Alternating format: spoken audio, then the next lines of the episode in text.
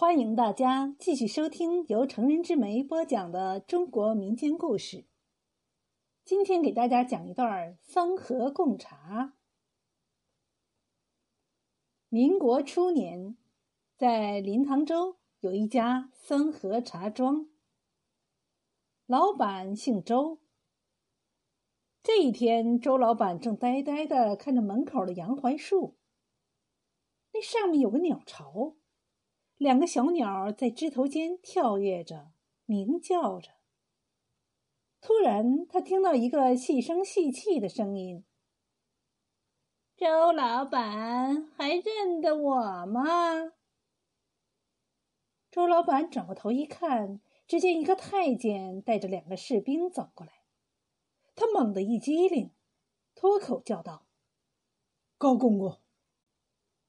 高公公嘿嘿奸笑了两声，一挥手让两个士兵守住门口，然后走进茶庄，一屁股坐下，说：“废话少说，还有没有三合贡茶？赶紧交出来！”周老板坐在高公公对面，说：“公公曾是慈禧身边的人，应该知道三合贡茶每年。”只能制出三两，我已经很久没制了，怎么又有人想喝了？高公公得意的笑了。如今大总统袁世凯准备重新当皇上了，所以让我来找你，带些三合贡茶回去。周老板叹了口气说：“有。”不过，在交给你之前，我想跟你说说，三合贡茶是怎么制成的。这关系到我老婆。好，你说吧。高公公突然变得心虚起来，说：“不过你老婆是自杀的，跟我可没有一点关系。”周老板没有接话。他站起身来，拿起紫砂壶，泡上了一壶茶水后说：“这三合贡茶是经过天机、阴合、人间造化这三道工序合成的。我先给你说说天机。多年前的一个清明时节，周老板进山采摘茶叶，他爬到了一个崖谷。”发现，在崖壁上长着一棵茶树，而在茶树的两侧呢，居然还有两株灵芝。周老板激动的眼珠子几乎都要蹦出来了。可是怎么采摘呀？这崖壁陡峭光滑，就是猴子也无法上去啊！周老板愁坏了。正在此时，天色暗了下来。突然，一声惊雷响起，紧接着一阵奇怪的响声从头顶传来。周老板抬头一看，居然是那棵茶树滚落下来。毫无疑问，是刚才打雷击中了茶树。再抬头一看，周老板不由得叹了口气：那两株灵芝还在上面。周老板有点不满足，他边采茶叶边想：“老天爷，你为啥不把灵芝也给我劈下来呀？”几天后，周老板回到了家，把这批茶叶制作完成后，就觉得有点不对劲儿。这批茶叶的颜色怎么都透着点红色呀？周老板慌忙沏了一杯，品了一品，有股甜味儿。怪怪的，但是很好喝。莫非是因为被雷劈过，还是因为茶树旁有两株灵芝？无论如何，周老板都很高兴。以他多年的经验来看，这批茶叶可谓极品，能卖大价钱。但是周老板高兴的太早了。自从喝了那杯茶以后。连着三天，他精神奇好，根本睡不着觉，直到第四天才恢复正常。周老板吓坏了，莫非是那杯茶闹的？他让老婆也喝了一杯，结果老婆也精神的三天没睡觉。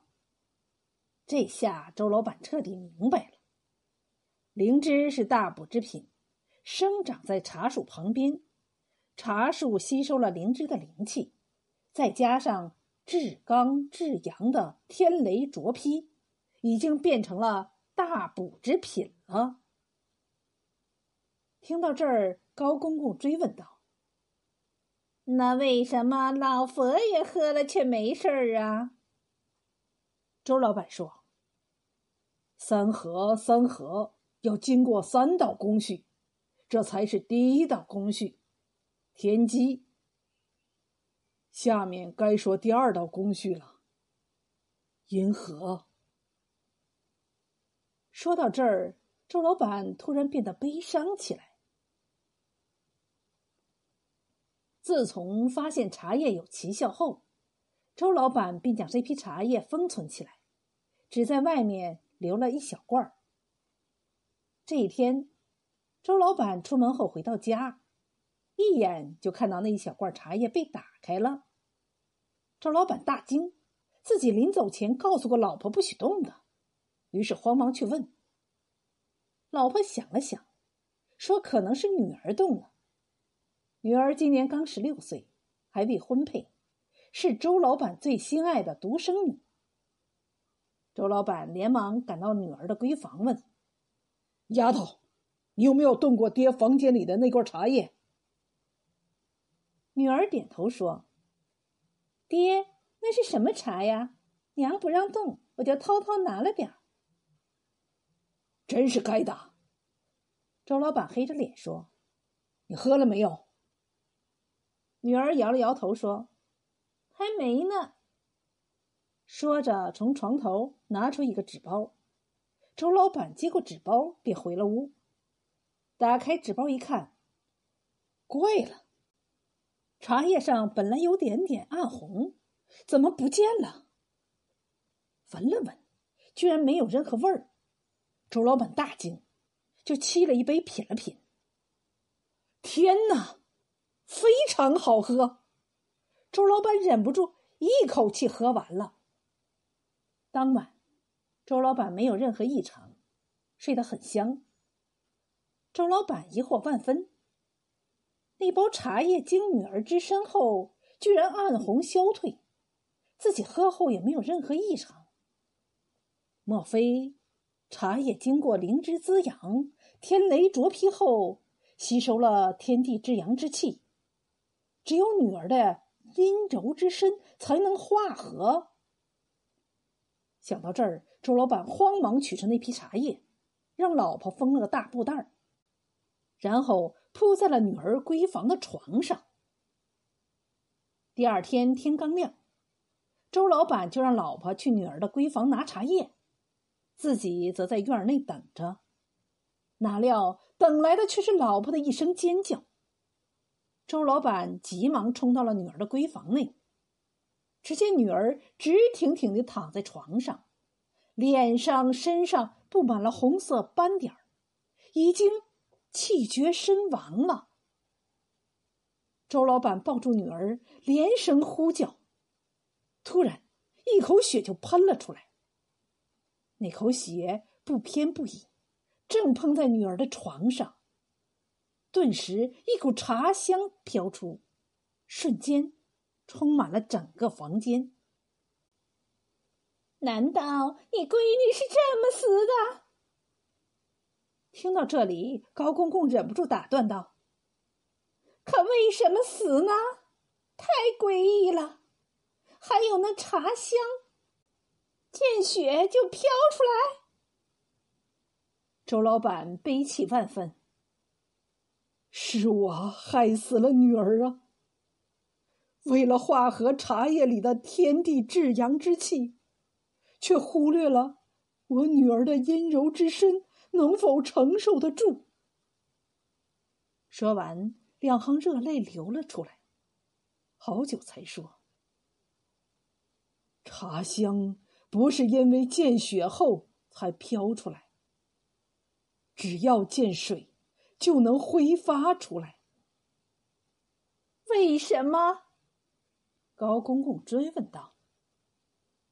唉，周老板长叹了一口气，说：“阴阳之气虽然化合了，却犹如干将墨血宝剑，刚刚锻造而成，需要时间冷却、收藏。所以，这第三道工序就是人间造化。”葬了女儿后，周老板一下子苍老了许多。虽然他不敢告诉老婆女儿是怎么死的，但经过这么多的怪事儿，老婆已经感觉到这批茶叶是不祥之物。这一天，老婆趁周老板不在家，将这批茶叶拿到了身后，总共有三坛。老婆连着倒了两坛。想到最后一坛时，却停住了。毕竟这批茶叶凝聚着她丈夫的心血，还有女儿的性命。老婆长叹一声，重新封上口，把这最后一坛埋在了树下。没过多久，周老板就发现这批茶叶不见了。他几次追问老婆，老婆一口咬定扔了。如此一晃，就过了五年。这天，周老板和几位茶农来到县城，为慈禧太后制作茶叶当寿礼。忙碌好些天后，茶叶终于制成了。县令品尝后非常满意，当晚便设宴犒劳大家。几杯酒下肚后，周老板有点喝醉了，对身边的人吹嘘道。我当年制作的茶叶，那才叫极品，人间难寻呐！说到这儿，他猛然想起了自己的女儿，顿时哭了起来。为了制茶，我那女儿啊！周老板这么一闹，惊动了县令。县令询问他所说的。人间难寻的极品茶在哪儿？周老板说自己喝多了，胡说八道呢。可是县令哪里肯信？他表面上让手下好好招待周老板，背地里却让捕头去周老板家探口风。捕头一进周老板的家，就凶神恶煞的吓唬他老婆：“现如今你男人犯了欺君之罪。”那是要诛九族的。不过，只要你交出极品茶叶，就没事儿了。老婆临危不乱，坚持说道：“只要把我男人放回来，我就给你；不然，你就是杀了我，我也不给。”捕头连忙赶回县衙，如实禀告。第二天，县令就带着周老板来了。老婆拿出一个小瓷罐，交给县令说：“这就是极品茶叶。”县令问：“怎么这么少？”周老板连忙说：“为制这些茶叶，连我女儿也……”说到这儿又哭了。县令转了转眼珠，好言安抚了几句，走了。三个月后，县令满面笑容的来了。身后跟着一位太监。原来慈禧喝了林唐周送来的茶叶后，连声叫好，当场就下了懿旨，以后就喝这茶了。可当他知道只送来这一小罐后，很失望，便宣周老板夫妻进宫，想问问怎么回事能不能多治点后来的事儿我都知道了。高公公接话道：“当年就是我去临唐州传的旨，领着你们夫妻俩入宫的。现在我才搞明白，为啥你每年只进贡三两。”周老板哈哈大笑道：“当然，那坛茶叶在树下埋了五年。我老婆挖出来开封后，茶香满山。他料到这茶若供奉上去，必会要求年年进贡，所以才留了这么一手。”听到这里，高公公两眼放光，急切地说：“这么说，一定还有存货。”周老板拿出茶壶，倒了一杯茶，盯着高公公说：“你着什么急？我还有一句话想问问你：我老婆是怎么死的？”高公公转了转眼珠，说：“你什么意思？”周老板怒视着高公公说：“还给我装糊涂！